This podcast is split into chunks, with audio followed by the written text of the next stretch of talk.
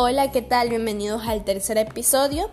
Espero que te encuentres muy bien y hayas estado esperando este día como yo, tanto como yo. Quería ya darles una de mis recetas favoritas. A mí me encanta en lo personal la receta que vamos a ver el día de hoy. Es mi favorita. Hoy vamos a hablar un poquito de la cena.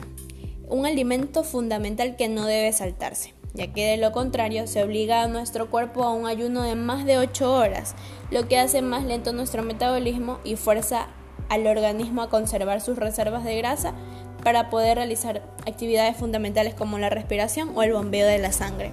Hoy será sábado de cocina. Te traemos un sándwich de pavo y tomate, una delicia, una opción perfecta para los niños, una merienda sana, fácil y además muy económica. No te llevará más tiempo, no te llevará mucho tiempo. Aparte, si tienes que ir a, alguna, a hacer alguna actividad fuera de casa, le puedes preparar rapidito y te vas. Bueno, ahora sí con los pasos para prepararlo. Retira la piel a los tomates, lávalos y sécalos con papel de cocina.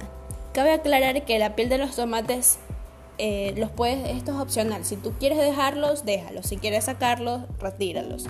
A continuación, córtalos en rodajas.